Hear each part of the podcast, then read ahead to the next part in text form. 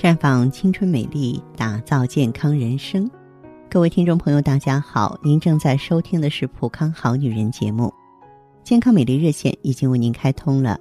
您有任何关于健康养生方面的问题，可以在微信公众号搜索“普康好女人”，普是黄浦江的浦，康是健康的康。添加关注后，直接恢复健康自测。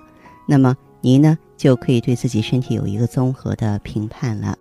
今天的节目当中呢，我要和大家分享一位听友的来信。那么我们在同情他的同时，也希望能给出他更好的建议。那么为了保护这位朋友的隐私，我呢略去他的名字，只把他呢亲笔所说的内容呢，嗯，在节目中呢说一说。这位朋友说：“我家在江西啊，来这里呢已经十多年了。十多年前我刚来这个城市，就认识了同在此地的老乡沈刚啊，这个也是化名的。当时呢，我正沉浸在一段热恋中，英俊潇洒的男友让我对身边的其他男人视而不见。何况呢，沈刚当时本身就是个小混混，到处给人打零工。”长相又猥琐丑陋，使我更多了一层厌恶，极不愿意跟他说话。可是命运弄人，我引以为傲的恋爱，最终因男友的负心离去而宣告终止。失恋的打击让我消沉颓废，整日愁云惨雾。几个好友看不过去，拉我去参加一个生日聚会，想让我呢分散注意力。那晚的聚会啊，沈刚也在。为了借酒浇愁，整个晚宴上我酒到杯干，来者不拒，不知道究竟喝了多少，只知道不知不觉间，围桌而坐的人渐渐变得模糊不清。半夜醒来，头疼欲裂，朦朦胧胧啊，起身想去找水喝，却碰到了身边一个温热的身体，我打了一个精力，瞬间惊醒，啊，我竟在一个陌生的房间里。我摸索着打开灯，看到身边的人，不由得失声惊叫：“是沈刚。”此时我什么都明白了，我和他做了不该做的事，我不该相信的这一切。仔细搜索脑海中的记忆，却只记得自己在喝酒，根本不知道何时离开的饭店，又是怎么进的这个屋子。失身后呢，羞愤交加，让我大哭不止。沈刚醒过来，看到这个场面，急得手足无措。他不断的求我原谅，他说他也喝醉了，并不是故意的，他会对我负责。我决定咽下这个羞耻的秘密，和沈刚交往。后来时间长了，我看他呢也渐渐顺眼了一些，而且觉得他的心地也是好的。那年春节呢，我带沈刚回去见我父母，沈刚自然是高兴的，刻意打扮了一番。可即便如此，我妈妈见到沈刚时，还是不由得皱起了眉头。她把我拉到一旁，悄悄问我：“怎么找了个这么丑的人？”我知道父母不满意，只能说沈刚虽然丑，但人聪明老实。父母勉强点了点头，继而又叮嘱我看看沈刚的家境再说。如果太穷就算了，摊上个丑的，总不能再打上一个穷字吧？但事实却令人失望，他家确实很穷。连一件完好的家具都没有，看出我的失落后，这个沈刚一遍遍向我保证他会努力挣钱的，我们一切都会有的。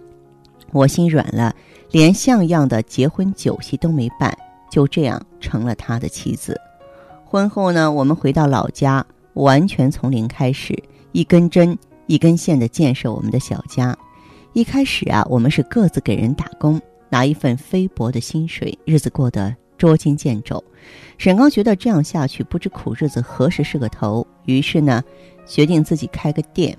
可是资金从哪里来呢？沈刚父母是不能指望了，他那几个已经嫁人的姐妹，呃，看到我们的情况，有钱也不敢借给我们。没办法，我只得厚着脸皮跟娘家开口借了几千块钱，勉强把店开了起来。此时，我们的第一个孩子出生了。是个女儿，因为生活窘迫，我不得不让妈妈帮我养孩子。孩子的所有开支呢，全由我妈妈负担。店开起来之后啊，生意啊，比我们预期的要好得多。第一年我们就还清了所有欠款，又过了两年，我们家有了十几万的存款。在接下来，我们在老家建了别墅，也买了车，有了丰厚的积蓄。十年时间，我和沈刚呢，得到了梦想中的一切：票子、房子、车子，还有沈刚最看重的面子。以前呢，他在老家根本抬不起头，人人都可以鄙视他、嘲笑他。可现在，那些亲戚一个个对沈刚都无比亲热，他以前丢掉的面子一下子全找了回来。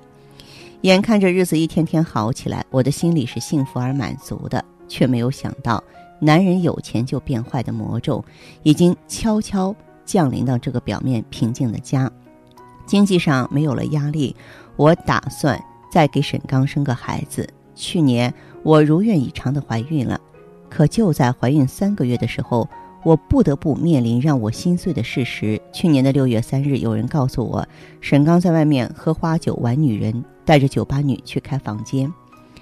怀孕的不适加上这个消息的刺激，让我五脏六腑抽痛的厉害。我等待在朋友所说的那个宾馆门口。茫然地看着出出进进的人，心里祈祷着沈刚不要出现。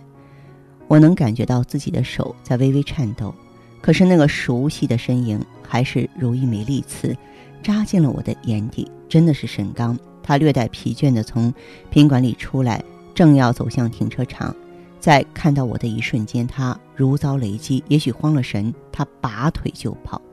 我几乎是本能地追着沈刚，心里。有无数个念头在翻滚，他没有解释，他没有跟我说一句话，他心虚了。沈刚的行为已经明明白白告诉我，他的确做了亏心事，愤怒、绝望、耻辱，像一波波的浪潮，快要把我吞噬了。我只是意识模糊地揪住沈刚，激动的却不知道说什么才好。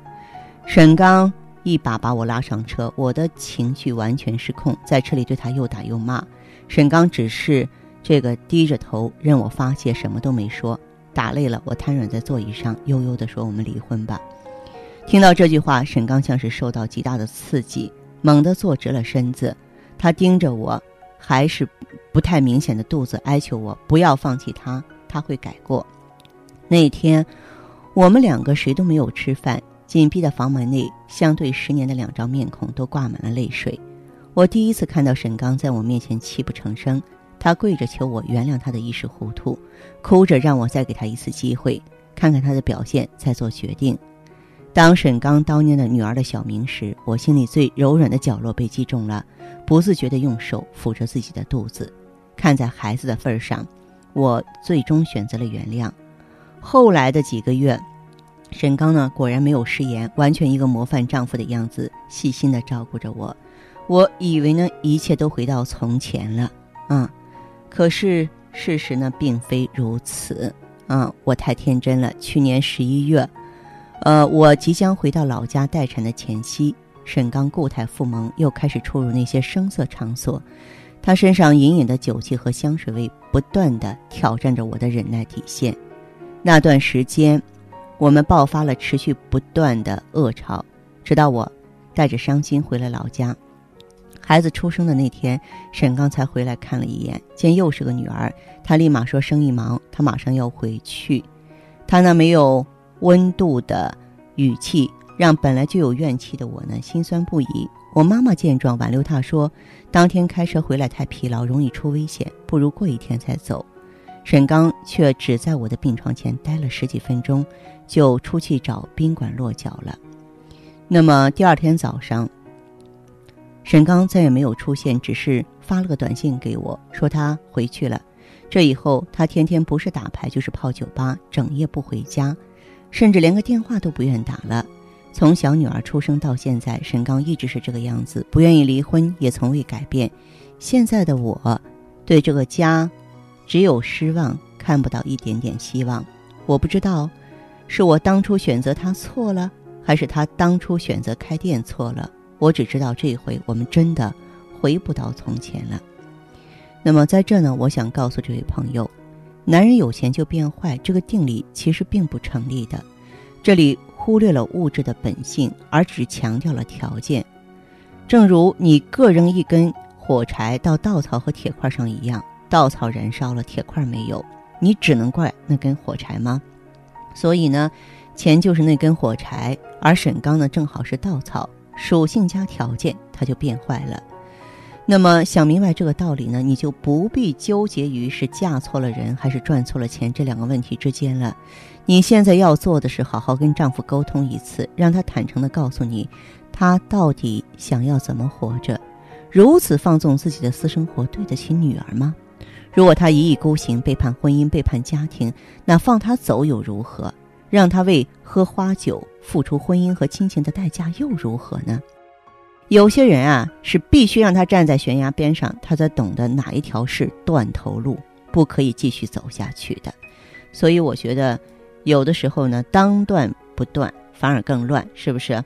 嗯，这是我给你的建议。我觉得有一些男人真的是需要教训的啊，不是我们柔软的承担一切，就一定会换了一个好结果。这是芳华给你的建议。听众朋友，如果有任何问题想要咨询呢，可以加我的微信号啊。芳华老师啊，芳华老师的全拼，嗯，公众微信号呢是普康好女人。当然，你也可以直接拨打电话进行咨询，四零零零六零六五六八，四零零零六零六五六八。